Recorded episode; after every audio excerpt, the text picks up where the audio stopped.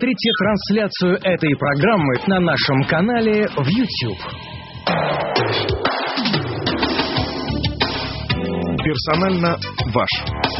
Добрый день, дорогие друзья. 15.06 в российской столице. Наш гость сегодня журналист, режиссер, бывший главред российского GQ Михаил Идов. Почему представляю вас как режиссер? Потому что мы в преддверии большой премьеры тут находимся. Да, здравствуйте. Очень приятно здесь быть. Э, действительно, 1 марта выходит мой первый фильм в качестве режиссера «Юморист». Марина Максимова и Станислав Крючков проведут эту программу. Ну, собственно, о кинематографе, пока о мировом, а к, ваш, к вашей картине еще вернемся. А, в Голливуде прошла минувшей ночью 91-я церемония вручения премии «Оскар».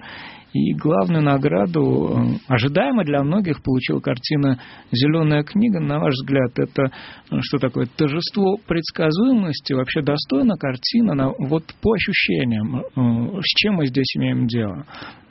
У меня нет сильных каких-то эмоций по этому поводу. Э, Оскары это не кинофестиваль, это, скажем так, индустрия, которая каждый год э, пытается понять, что в ней лучше всего работает. И э, было решено в этом году, что лучше всего работает вот это. Вот, собственно, и все. А это, это что? Мягкая, удобная такая история, которая никого особенно не царапнет, э, не требует особых э, умственных затрат э, и и гладят по головке более-менее прогрессивных белых людей, уверяя их в том, что расизм – это решенная проблема.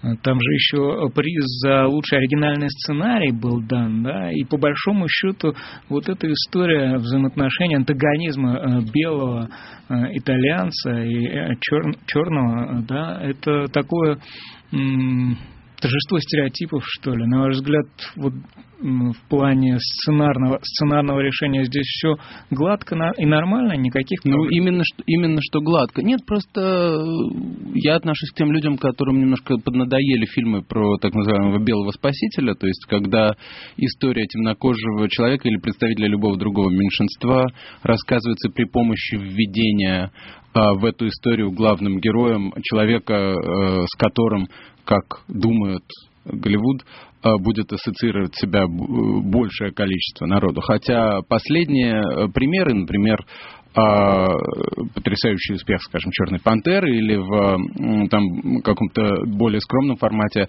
невероятный всемирный успех а, фильма Crazy Rich Asians, в котором нет а, как бы белых людей в касте вообще.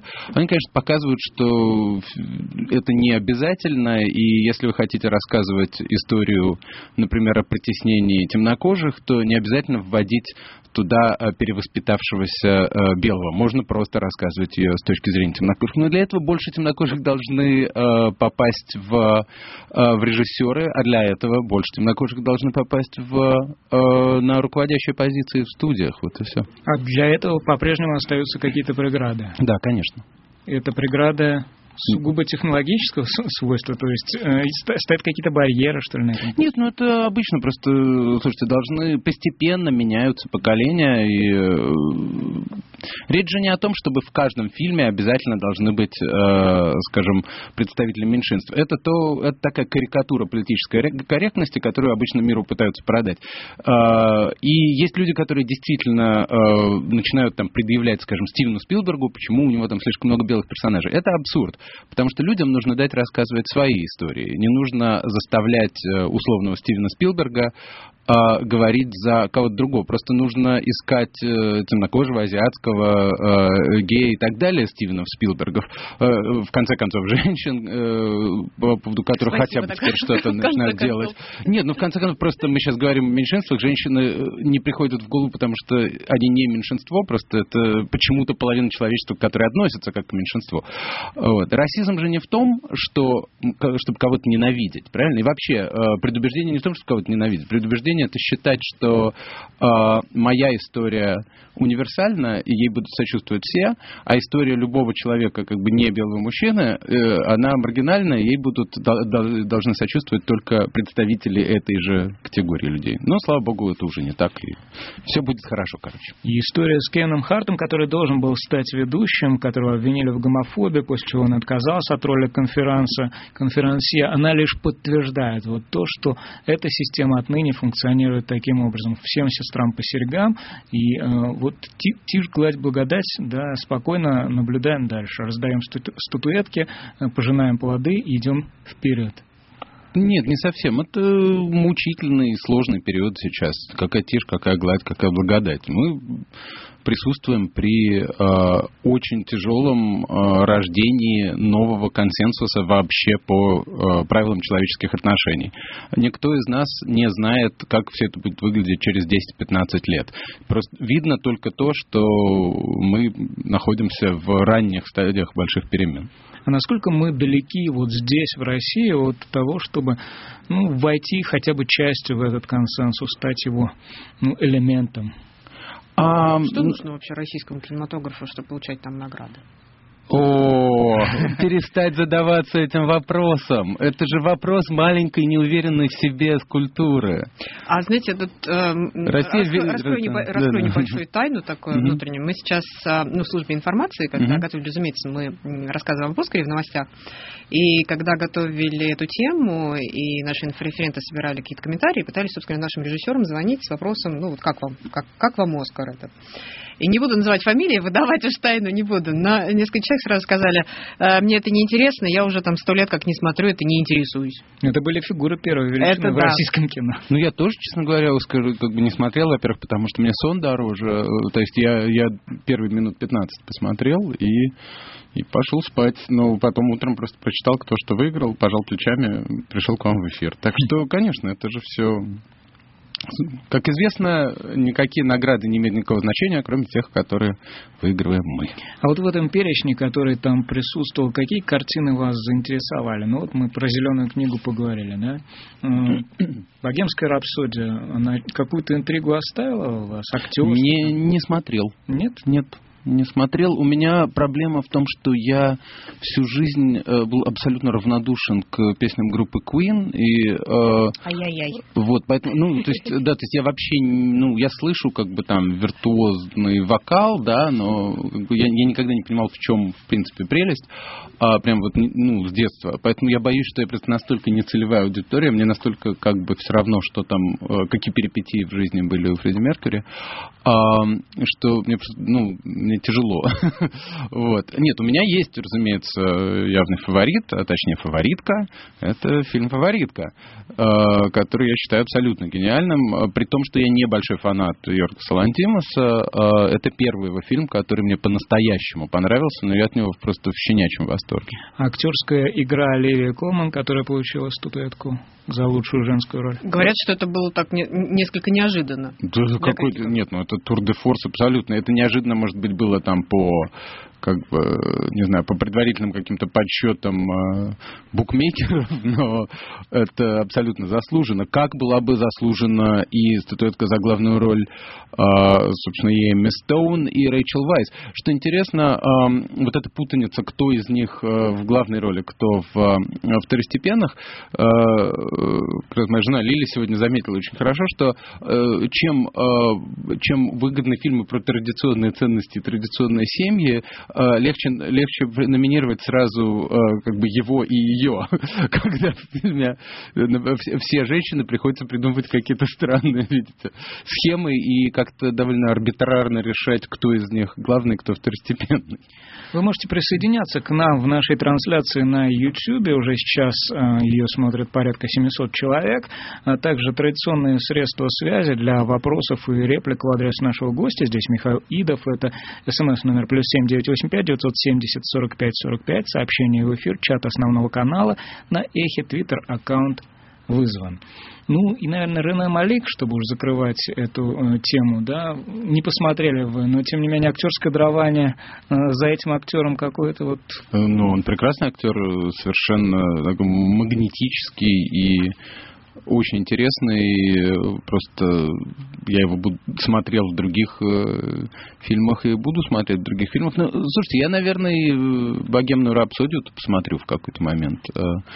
Э, а, скорее, скорее раньше, чем позже, или вот в, в порядке поступления, да? А, как, слушайте, как, как только она э, богемная, богемная, я ее богемной называю, хотя, ну потому что это, ну это бред, что она богемская, она же не про Чехию, правильно?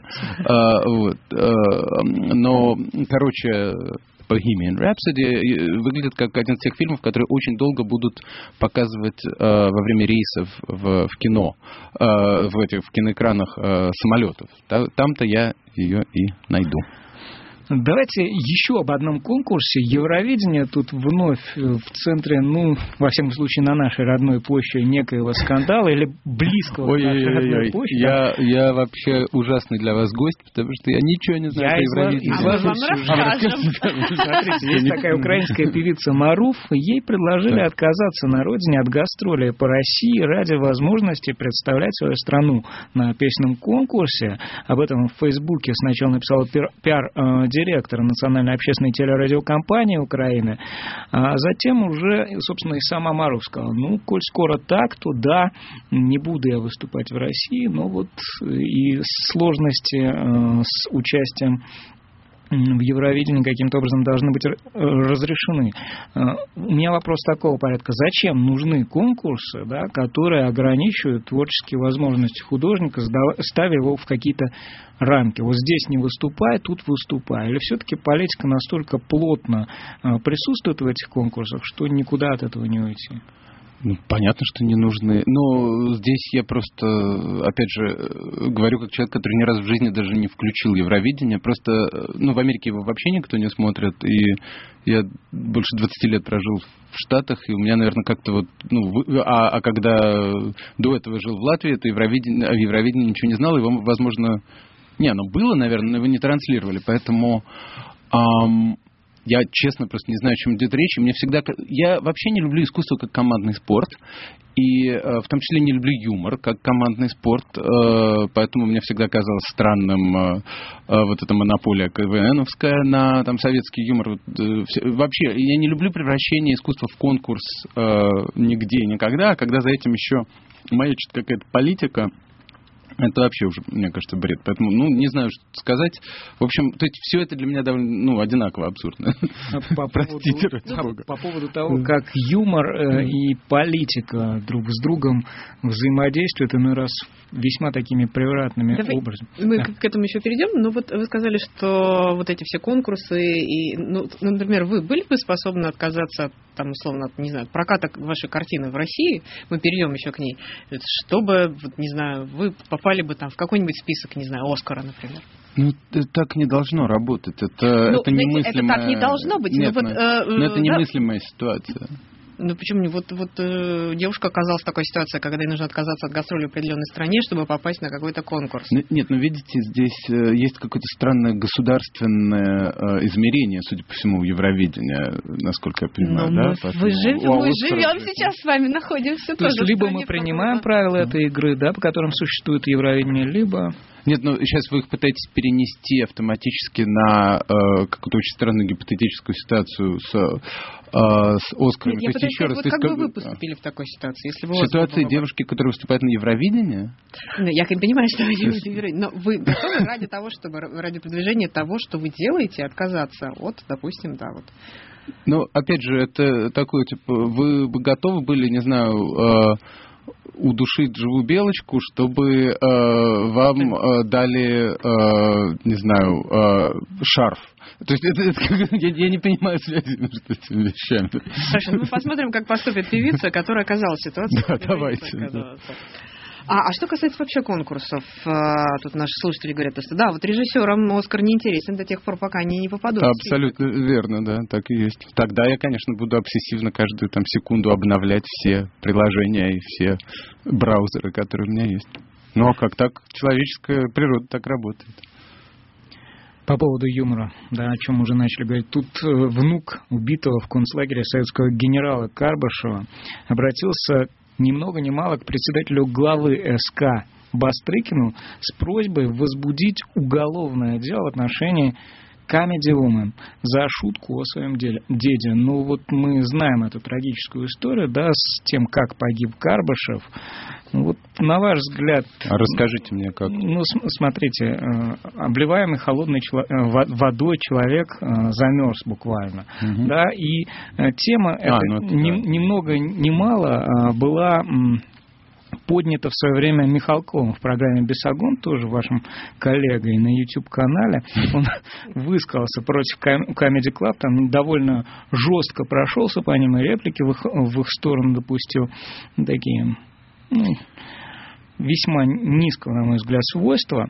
Ну, сценка там вы, выглядела так. Три актрисы, э, они там что-то обсуждают между собой, и э, одна из них говорит, что что-то вспоминает про замерзший дух генерала Карбышева в контексте рекламы э, средства для освежения дыхания, э, свежести дыхания и прочее, прочее. прочее. Вот на да, чувствуете, как холодок по спине пробежал? Это замерзший дух генерала Карбышева. Он подошел к тебе ну, сзади и приобнял. Это реально неплохо между прочим. Уголовное дело. Возбудить ну, уголовное ну, дело. Ну, ну, это, слушайте, это же не край. А что вы хотите, чтобы я сказал? Это полный бред. Э, существует примат свободы слова. Также существует, должны существовать э, суды и в том числе э, гражданские. Если что-то переходит за грань допустимой свободы слова и является личным оскорблением кого-то, этот человек может подать в суд на большую сумму денег. Все механизмы для этого есть. Поэтому для э, то есть во всей этой ситуации мне нервируют только слова «позвонил Бастрыкин», потому что такие вещи э, должны решаться не людьми, а правилами. Правила эти есть, Конституция есть, придумывать ничего не надо. Те нарушения Конституции и закона о свободе слова, которые мы видим э, каждый день, никого не удивляют, и чем больше их спускать с рук, тем больше их будет. Но если вот не о писанных правилах, а о таком нравственном законе внутри меня, да, по-кантовски рассуждая, э, должны ограничители какого-то рода вот в отношении таких случаев э, существовать? Ну, в юмористическом поле, в тех, кто играет на этой поле? Личный, э, личный вопрос для каждого, потому что а, все-таки одна из функций юмора это вводить анархию в, в мир, это а, поддевать слабых. Юмор должен бить, весь хороший юмор должен бить снизу вверх. А, вот, юмор это самозащита слабых, над сильных, э, как бы, слабых от сильных. И, в принципе, шутить можно и нужно абсолютно надо всем.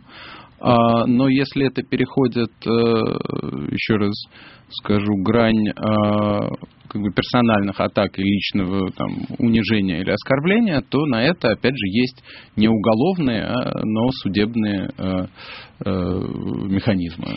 И благо, что российский суд, он так сначала э, дурака валяет, а потом разбирается. Вот тут в Новосибирске на повторном процессе отклонили иск прокуратуры, которая просила признать экстремистской знаменитую картину Вася Ложкина «Великая прекрасная Россия». Вы так визуально представляете? Да, да, я помню. Да. Вот вас, вас лично эти, это полотно какие-то эмоции вызывает? Оскорбленность там? Или что-то опять, опять же, э, смотрите, неважно, что это вызывает во мне. И это вот я нехитрая мысль, которую я годами пытаюсь как-то озвучить, то, что а, у людей, которые считают себя либералами, а в принципе вообще-то у всех людей, которые считают себя законопослушными гражданами, потому что это вписано в Конституцию, должна быть возможность чем-то возмущаться, блевать от чего-то прямо, при этом не думая, что это нужно запретить. То есть очень многие вещи противны мне лично, но мне в голову не приходит на, э, на каком-то законодательном или уголовном уровне за ними гоняться.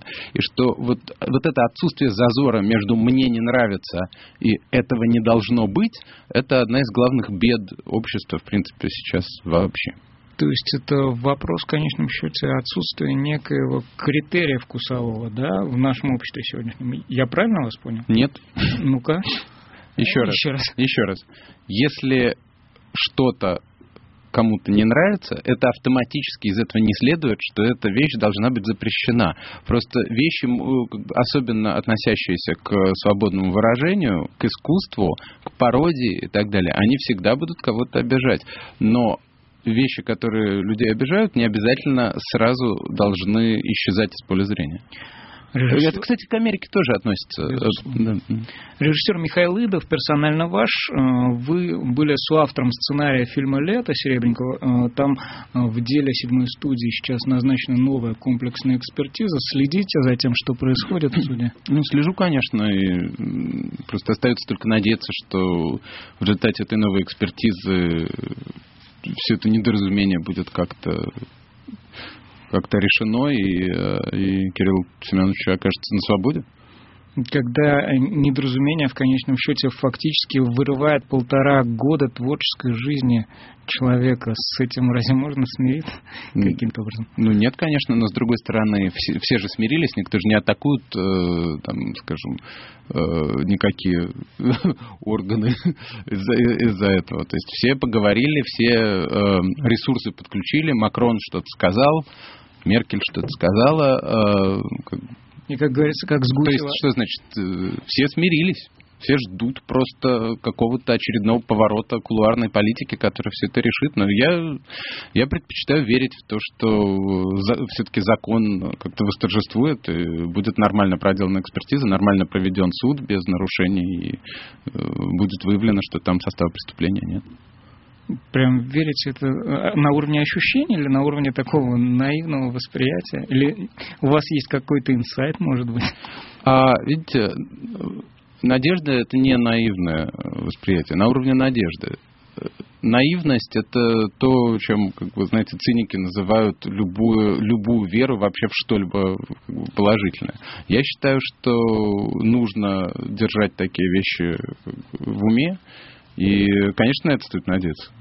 А события вообще последние, которые происходят у нас в стране, не оставляют места для вот этой надежды? Оставляют, конечно. Все нормально, ничего, как бы, то есть все нормально в том плане, что мир вообще ужасный. И, как бы, то есть Россия никогда не была исключительно ужасной в контексте этого мира. И все более-менее устаканится, как известно, как говорил Мартин Лютер Кинг, цитировал Обама, дуга моральной вселенной длина, но в итоге склоняется к правосудию. Вот. Просто очень скотина длинна. Даже если она очень-очень длинная, ну, на самом... бесконечная. Нет, на самом деле нет, потому что последние там, 150 лет, э, если э, посмотреть с достаточно длинной оптикой, э, являются собой один непрерывный марш к большей свободе личности, просто с некоторыми, знаете, довольно кровавыми такими осечками по ходу дела. Прозвучало слово «марш» накануне. Вы не принимали участие в марше памяти? Виртуозный переход. А, нет, не принимал, я дома был. Тем не менее, вас вот эта тема, она не остав... оставляет... Вот... Тема, что не нужно убивать политиков? Э, тема, ну... памя... Тема памяти, я бы так сказал. Um... В смысле?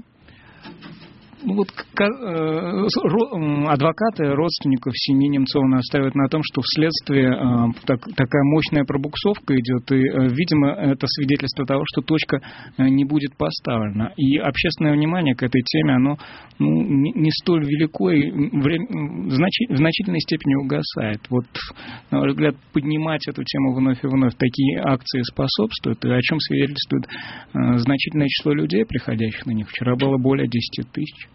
Ну, в таком случае отлично. Нет, разумеется, нужно продолжать, э, пока как, э, какому-то устраивающему все стороны заключению дело не придет. О чем речь? А вообще акции протеста вы считаете таким эффективным средством? Вы а, просто как бы недавно говорили, что вот типа все смирились. Акции протеста 11-12 года были крайне эффективными в обострении конфликта, в результате которого мы видим все, что мы видим сейчас. То есть они были, не были эффективны в плане принесения каких-то плодов, люди, э, на которые надеялись выходящие на улицу люди, но они были крайне эффективны в принесении всего от Украины до санкций и антисанкций, как бы, то есть э, и запретительных законов и прочего и прочего. То есть это, если речь идет идет об обострении конфликта, они были крайне эффективными. Просто, опять же, мы еще мы в какой-то там первой из пяти или десяти глав э, этого романа, так что... Режиссер Михайлыдов, прервемся на новости на Эхе Москвы. Персонально ваш. Персонально ваш. Мы продолжаем. Здесь Марина Максимова и Станислав Крючков. И наш гость сегодня режиссер, бывший главред GQ Михаил Идов, журналист. А, и а, у нас тут 1 числа выходит в прокат ваш фильм «Юморист». Есть такое? Что, что это, это вообще так ну, история вымышленная, да? Насколько, да, конечно, да. Прототипа у вашего героя Бориса Аркадьева не существует. Нет, наоборот, у него существует слишком много прототипов, чтобы говорить о том, что это про какого-то конкретного человека. Это собирательный образ э, советского юмориста 80-х годов. И в нем, конечно, есть какие-то поверхностные черты и Михаила Жванецкого, и Михаила Задорнова, и Семена Альтова, возможно, и э, Ефима Смолина и так далее. То есть и Геннадия Хазанова. А чем, э, чем вас эта эпоха вот так вот э, заинтересовала? Именно этот срез ее, скажем так, это, именно этот пласт культуры? А, мне просто хотелось сделать э, именно эту историю. Она меня очень интересовала. И поговорить о свободе слова, о свободе творчества, о компромиссах, на которые идут успешные люди, э, чтобы, э, чтобы не растерять этого успеха. И это волнующая меня тема. Вот. И э, мне для, для этого необходим был Советский Союз э, как антураж. Но после сериала «Оптимисты», над которым мы очень плотно работали больше двух лет, э, хотелось бы все-таки не какими-то книжными исследованиями заниматься, а обратиться к собственной памяти, чему-то, что я про Советский Союз помню. А что я помню? Я как рижанин 76 -го года рождения, я помню начало 80-х в Латвии. И именно там основная часть действия и происходит. А именно этот образ памяти из середины 80-х и сопоставление его с, с нынешней, ну, российской, скажем так, реальностью, он вас э, убеждает в том, что то время было более свободным? Или, Нет, конечно, или это, о чем вы? Или это вывод такой совершенно... То время более свободным? Ну, потому что... Время, в которое нужно было э, получить буквально э, печать и подпись, чтобы рассказать э, шутку со сцены. Время, в которое нужно было пойти на работу в Москонцерт, в мастерскую там, разговорного жанра, чтобы тебя засчитали э, э профессионалом и не, и, и не стали штрафовать и сажать за тунеядство. Время, в котором через несколько лет стала возможна перестройка, так а, это... В нашем сегодняшнем времени мы примерно предполагаем, что будет и в 2024 году и так дальше. Нет, так время, в котором через несколько лет стало возможно кардинально другое время, это немножко странная постановка вопроса, согласитесь. А, то есть понятно, что это как бы такой конец эпохи, да. А, но у меня действие как раз не в брежневские годы происходит, а вот в этот один единственный черненковский год, когда все уже сама а, страна, состояние страны превратилось в дурной анекдот про «вы так и будете смеяться», на нас опять постигла невосполнимая утрата. А, потому что, конечно, вот люди, которые помнят это, я не очень хорошо помню, разговаривал с людьми, которые помнят вот эти три государственных, значит, катафалка за, за два года, да, это, конечно, конечно, а, то есть на третий раз люди уже просто нервно смеялись. А что касается компромиссов, на которые приходится идти, а ситуация э, вот сейчас же она такая же? Эта ситуация не изменилась совсем, конечно, про это, собственно, и фильм. И вообще, когда люди говорят, вот это там ретро-сюжет, как он относится там, к, э, то есть какие рифмы есть с нынешним днем, это не рифмы, это эти люди живы, здоровы, Аркадьев жив-здоров. Это просто про недавнее прошлое э, вполне себе современных героев. Если человеку за 60, это не значит, что он живет в прошлом. И э, там представители органов, которые как бы и помогают, и мешают э, главному герою по ходу фильма, они тоже никуда не делись. Они как раз э, абсолютно неразрывной такой последовательности, преемственности власти продолжают э, править страной, и это как бы не делают из этого абсолютно никакого секрета, я тут ничего такого крамольного не говорю, э, говоря, что, разумеется, как бы это, то есть история э, отношений художника и госбезопасности вообще никак не менялась. Так что это не рифма, это слово не может рифмоваться само собой.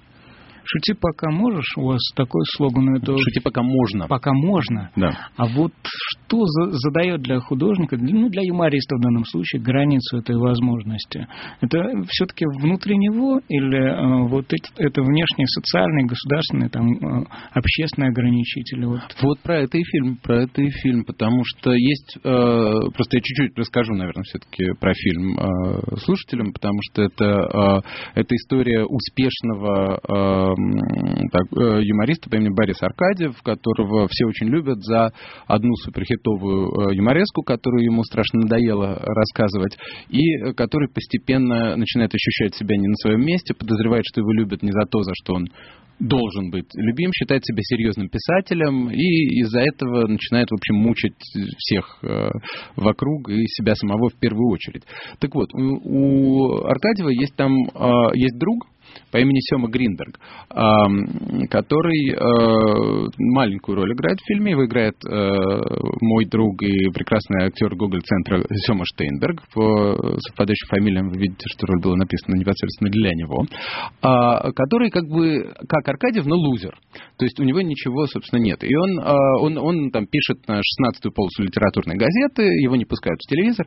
И он подан как бы в комическом ключе, но на самом деле его присутствие чрезвычайно важно для фильма, потому что оно показывает, что можно жить в Советском Союзе и можно э, шутить, не играя в те игры, в которые играет Аркадьев. Все, чем нужно для этого, э, в общем, чем нужно для этого поступиться, это успех, деньги, слава и так далее. Вопрос, как бы для кого эта цена оказывается слишком большой. Вот Гринберг смог. А, и несмотря на то, что как бы мы его показываем как лузера, на самом деле это человек, который э, принял гораздо более смелое решение, чем Аркадьев. Так что коллаборация всегда на совести коллаборатора а чтобы в последующем вписаться в систему общественной жизни. Ну вот Советский Союз рухнул, да? Где оказался в итоге Семен Гринберг? Вот если так заглядывать, да, в будущее своих героев, и где оказался Аркадьев, на ваш взгляд? Кстати, еще важная деталь как раз вот с именами, да, потому что Борис Аркадьев это довольно прозрачно русифицированное э, имя, он даже называет свою настоящую, значит, еврейскую фамилию в какой-то момент, она Ранзон, а Гринберг, разумеется, это не сделал. А я как человек, который и Ида Визельберман, тоже, видите, как-то посередине э, этого, э, этого конфликта. А, по поводу того, где они оказались, слушайте, ну я хотел бы это оставить как бы на совести фантазии зрителя, потому что ситуации могли быть самые неожиданные. То есть это, э, я не могу сказать, что в эту историю прям запрограммировано, что Гринберг сейчас ведет программу на эхе Москвы, а Аркадий выступает в Дворце съезда концертов. Может, наоборот, кстати. Вы здесь творчески сотрудничали с рэпером Фейсом еще, насколько я знаю. Да. Он написал вам целый саундтрек. Ну, саундтрек это, в смысле, одну песню, mm-hmm. не весь саундтрек к фильму. Фильм, э, саундтрек к фильму написал э, прекрасный композитор Дэвид Мейсон, американский. И mm-hmm как вот это вот вторжение, скажем так, сегодняшней музыки э, в эпоху 30-летней давности. Ну, так она... Э, а вы фильм не смотрели же еще, я, правильно? Я, если честно, знакомился с просмотровой копией. А, ну отлично. Ну, тогда вы знаете, что она не вторгается, что в... Сейчас не буду спойлить, что в конце происходит некий слом, который э, меняет э, как бы правила игры и с эстетической точки зрения, и с сюжетной. Да, надо сказать, кстати, что слушатели предупредить, что фильм еще не вышел, да? Да, фильм выйдет 1 марта, да. Мы всех, наверное, зовем активно. Ну, я-то точно. А с каким числом копий он будет идти и где? А, насколько я понимаю, будет э, где-то между где-то между тремя стами пятьдесятью и э, пятью сотнями копий. Э, это такой зыбкий вопрос, но он очень, э, у нас очень хороший э, э, прокачик, дистрибьютор Central Partnership, и они, мне кажется, хорошо изучили Эм, рынок, и э, фильм выйдет в тех местах, где, э, ну, где он точно должен найти своего зрителя. Режиссер Михаил Идов сегодня гость программы «Персонально ваш». Знаете, вопрос такого сугубо визуального ряда. Э, Алексей Агранович, который исполняет главную роль в этом фильме, роль Бориса Аркадьева, в некоторых из своих ракурсах... Ну, Похож на мистера Бина. Да. Это вот что такое? Заигрывание с аудиторией, да, с узнаваемым новыми образами. Или это сугубо такое наблюдение ну, человека, который не, не вдавался в детали сюжета и просто вот цеп, а как цепанулся взглядом. А как может... Заострился внимание. А как может то, как выглядит человек, быть заигрыванием с аудиторией? Я же не, не делал ему грим, чтобы он был больше похож на мистера Бина. Именно поворот камеры, да? Нет, ну это понятное дело, что вы сейчас разговариваете с человеком, который последние два года как бы беспрерывно смотрит на крупные планы Алексея Аграновича. Потому что сначала мы фильм снимали, потом монтировали, потом раскрашивали. Поэтому я большой эксперт по его лицу. Но у него уникальное, совершенно удивительное лицо, которое а, в разных ракурсах дает э, очень разные ассоциации. Есть моменты, где, на мой взгляд, он похож на Дастина Хоффмана, есть там сцена, где он на Леонардо Коэна похож. Есть э, э, ракурсы, в которых, ну, Винсана Касселя даже почему-то похож. А есть, э, а есть и мистер Бин. Но это прекрасно, потому что этот фильм это портрет человека, по большому счету. И я знал, что в нем должен сыграть человек, э, за которым за полтора часа вам не станет скучно следить. И вот, э, опять же, за лицом Аграновича я слежу уже два года, и мне пока не скучно. А еще, кстати, задумки есть на ближайшее время? Да, конечно. То есть, ну, у меня уже заявлен и э, запущен следующий проект э, в качестве автора сценария режиссера. Это англоязычный э, фильм, э, который будет делаться в Канаде, Франции и Ирландии. Он чуть-чуть более жанровый, такой триллер.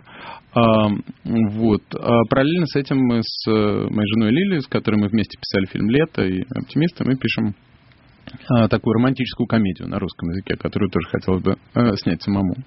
А так мы же сейчас пишем э, немецко-американский сериал э, Deutschland 89 для Амазона. Это наше основное э, занятие вот на данный момент. А вы приоткроете немножко завесу секретности, о чем там пойдет речь? В третьем сезоне Дойчленда? К сожалению, нет. Мы прям э, такие бронебойные бумаги подписали, что не можем о неразглашении. Но Поскольку он называется Deutschland 89, то, по крайней мере, если вы вспомните, что произошло в Deutschland в 89 году, то основное магистральное направление сюжета можно угадать. Скажите, а вот в чем отличие, или, не знаю, вам удобнее работать на русском языке, делать, снимать картины на русском языке или на английском? Um, ну, э, не знаю, и так, и так. То есть зависит от идеи. Есть идеи, которые естественным образом приходят в голову на русском языке и должны выражаться на русском. Есть идеи, которые приходят в голову на английском, и тогда естественнее будет на английском. Хотя юморист, например, э, при том, что это русский сценарий и российские артисты, площадка была англоязычной, просто по, а, по необходимости, потому что э, это латвийско-чешская российская копродукция. У нас была чешская операторская группа и латвийская административная группа. Поэтому там, там в принципе, пять языков звучало на площадке. И, конечно, официально все было, все было на английском. А какую-то вот поправку вы делаете на ту аудиторию, которая станет основным потребителем вашего кино? Ну, там, а будь, какая будь, это будь, будь то а, российский потребитель, будь то потребитель на Западе, или юмор он, или там текст кинематографический, он понятен и, и там, и там, и там. Знаете, я в данном случае вообще позволил себе роскошь не думать э, о том, для кого это. Когда этот сценарий писался, я не думал, никто его будет снимать, никто в нем будет играть, ни для кого я его пишу. Он был написан в стол, без заказа. Это не продюсерская история. Мне просто очень повезло, что я нашел продюсера Артема Васильева, который поверил в этот э, сценарий и, что еще более важно, поверил в то, что я смогу его снять сам. И э, нашел других э, продюсеров, уже в свою очередь, чешских, латвийских, евросоюзных, которые дали нам на это денег. А вот, кстати, вопрос э, финансовый вот, в данной ситуации. А, вся вот эта история с э, Берин Восток и э, заявлениями наших властей, что это никак не повлияет там, на инвестиционную составляющую в нашей стране, а вам же приходится да, где-то, соответственно, искать деньги на фильмы. Скажите, вот в такой ситуации это стало сложнее или проще ли? Um, ну, тут, тут мне кажется, нет связи. Просто кинофонды, они существуют как бы по немножко другим каким-то огороженным от рынка правилам. А, а частные... то есть они прям вот прям действительно такой вот загородкой нет, ну как, а, а частные инвесторы, это же, понимаете, они же вкладываются как бы не в... То есть э, наш фильм это не какое-то российское предприятие, на которое мы просим западные деньги. Это немножко не так работает. Слава богу, я не очень даже знаю, как это работает. Это, опять же, большая привилегия об этом не думать. А вот это для вас радикальная смена вот, сферы занятий, что ли, было от журналистики прийти сначала через кинодраматургию в режиссуру? И вы планируете здесь плотно и надолго остаться? Да, сто процентов. А нет, у меня же кинообразование. Это я скорее так скатился в журналистику и лет 15 в ней э, пробыл, пока не выкарабкался обратно при помощи вот как раз э, прекрасных российских коллег, э, с которыми познакомился, когда жил в Москве. И что-то вас убеждает в том, что сегодня здесь это возможно и э, может быть действительно столь продуктивным, как вот в случае э, предстоящего выхода фильма, в случае юмориста. Продуктивно в каком плане? Продуктивно, что э, это история, которая может продолжаться, творчески продолжаться дальше, дальше и дальше. И этому не будет поставлено какого-либо барьера. А вы имеете в виду усиление цензуры? Или в том что? числе, да. Ну, значит, будет, значит, будет андерграунд. Значит, все будут снимать фильмы, как мой э, чрезвычайно отважный коллега и друг Алексей Красовский, который снимает их за три копейки и показывает в таком полу как бы, анархическом таком режиме просто на любой э, платформе, которая, э, с которой его не скинут. Это заслуживает огромного уважения. Наш слушатель Дмитрий Бармин спрашивает вас про принципы, с которыми вы сотрудничали с Федором Бондарчуком, довольно-таки бывшим духе пропаганды.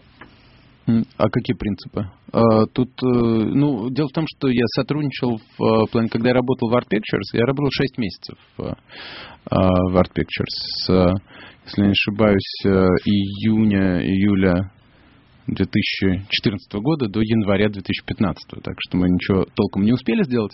А, но, а, то есть, ну да, я, я еще был соавтором а, фильма «Духлес 2», который вышел, который тоже Art Pictures, компания Бондарчука делали.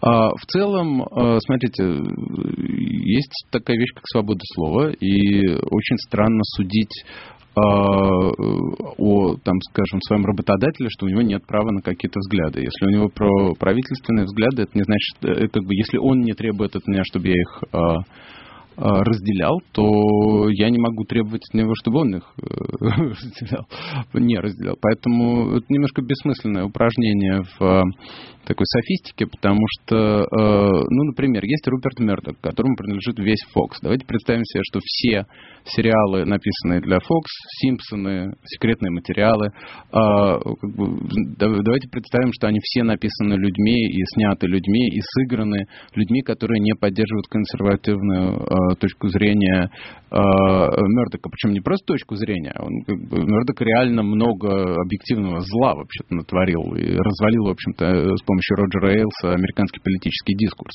Но вы не видите такого, чтобы Мэтт Грёнинг внезапно э, стал снимать в YouTube э, свои э, новые серии Симпсонов, потому что его не устраивают э, взгляды Роберта Мердока. Так что это все немножко такие схоластические ситуации. То есть в течение этого полугода э, никаких конфликтов у вас не возникало? Нет, у меня был один конфликт, э, потому что в тот момент разрабатывался сериал «Спящие», э, и с которым я не хотел иметь никакого дела, потому что он меня оскорблял как американского подданного. Я сразу просто проговорил это, что ну, uh-huh. я, я не хочу иметь дело с конкретно этим проектом, потому что вот, потому что это же опять же это не реш, это решается не на уровне нравятся ли мне чьи-то взгляды, а как бы оскорбляет ли меня что-то над чем я должен или не должен работать. Соответственно, у меня просто была договоренность, что я вообще никак не отношусь к сериалу «Спящие», и э, даже все его обсуждения э, проходят без меня. Но это, опять же, длилось всего 6 месяцев. Это немножко неестественное, конечно, тоже положение было. А, вот. Ну и, собственно, таким образом это как бы э, мне помогло немножко защитить свою психику от, э, э от подобных проблем. А, так, тогда вопрос. Полгода это э, длилось, потому что это была вынужденная вещь. Я уже закончу тогда этот вопрос. А вынужденная в каком плане? Ну, почему вы там а, только были только полгода? А, ну, слушай, я просто понял, что меня на тот момент интересовали только свои проекты, которые у меня э, с ними были. И э, я не хотел, я не очень хотел работать над э, чужими, потому что я понял, что я, я как бы сейчас начну распыляться и стану в таком случае немножко халтурщиком. Поэтому я просто... Мы поехали с друзьями, с авторами дописывать сериал «Лондонград» в, в Таиланд. Сидели там несколько месяцев, писали, и пока там был, то есть я как бы взял отпуск, из которого, в общем, в Таиланде принял решение не возвращаться и ушел в в вольные художники. Это, в принципе, я сейчас понимаю, что это была последняя моя как бы работа, работа. То есть я с тех пор... Чтобы ходить в офис. Ну да, то есть я с тех пор действительно, то есть получается, что я с января 2015 года э, фрилансер. То есть на финансовом положении это довольно хреново сказалось, но как бы на, на, на, но на сне... Но на, да, но на качестве сна э, хорошо. Ну что, все, у нас э, закончилось время, да. А, это был Михаил Идов, режиссер, сценарист, бывший журналист. который, который только 15 лет был, да, скатился в журналистику. Да. Это мне очень понравилось. Итак, персонально ваш Михаил Идов, Марин Максимов, Станислав Крючков. А мы прощаемся с вами буквально там минут на 10, и потом вернемся в следующем. Спасибо всем большое. Спасибо. Спасибо. Да, до свидания. Персонально ваш.